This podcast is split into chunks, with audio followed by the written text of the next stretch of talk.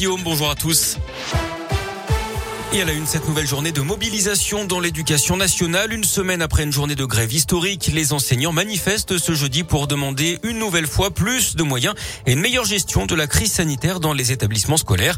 Plus que les vacances de leur ministre Jean-Michel Blanquer à Ibiza qui ont fait les gros titres en ce début de semaine, les enseignants dénoncent l'écart entre les promesses faites devant les caméras et la réalité du terrain. Isabelle Roussier, directrice d'une école maternelle dans la région, elle représente également le SNUIPP, le principal syndicat d'enseignants dans le premier degré les annonces faites jeudi dernier. Pour l'instant, dans les écoles, concrètement, il n'y a rien. On n'a pas reçu de masques, on n'a pas reçu euh, de collègues euh, issus de la liste complémentaire. Il y a toujours euh, cette attente et puis cette inertie, je dirais, qui fait que ben, nous qui sommes tous les jours sur le terrain, ça nous essouffle, ça nous demande de l'énergie pour expliquer aux parents, etc. Et euh, puis comme ça fait deux ans que ça dure, bah, c'est vrai que c'est long pour nous. Le SNUIP invite les enseignants à prendre des photos devant les établissements avec des pancartes disant que l'école est en train de craquer et à les poster sur les réseaux sociaux. À Lyon, le rassemblement devant le rectorat est prévu à 17h. Dans l'actu également, ce drame dans le Jura, quatre adolescents ont perdu la vie dans un accident de voiture.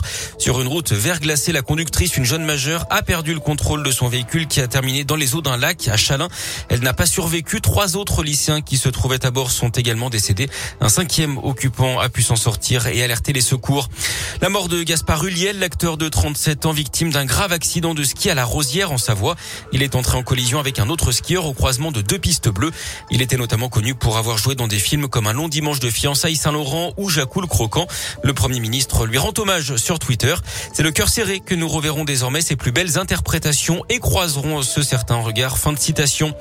Nouveau conseil de défense sanitaire aujourd'hui à l'Elysée. Pas de levée de restrictions à prévoir, mais le gouvernement veut donner de la visibilité aux mesures déjà mises en place. La situation épidémiologique devrait aboutir à un statu quo pour les deux prochaines semaines, notamment en matière de télétravail, avec la règle des trois jours minimum par semaine qui devrait être prolongée. On en est à 300 000 contaminations en moyenne ces sept derniers jours, avec encore 430 000 nouveaux cas pour la seule journée d'hier. À ce propos, la médecin généraliste d'Écully près de Lyon, mise en examen pour escroquerie après une séance de vaccination, a fait appel de son interdiction d'exercer d'après le progrès. Une famille avait porté plainte en l'accusant d'avoir injecté uniquement du sérum physiologique. Du sport et du tennis avec l'Open d'Australie et la fin du deuxième tour. L'exploit d'Alizé Cornet qui s'est offert la numéro 3 mondiale espagnole Muguruza. Victoire en 2-7, 6-3, 6-3. Chez les garçons, Arthur Rinderkner a abandonné avant son match face au Britannique Evans. À suivre ce matin, Benoît Paire contre le Bulgare Dimitrov et Richard Gasquet opposé au Néerlandais Van de Zandschulp. À noter au passage l'élimination surprise de l'Argentin Diego Schwartzmann, 13e mondial. Il a été sorti par l'Australien O'Connell, 175e au classement ATP.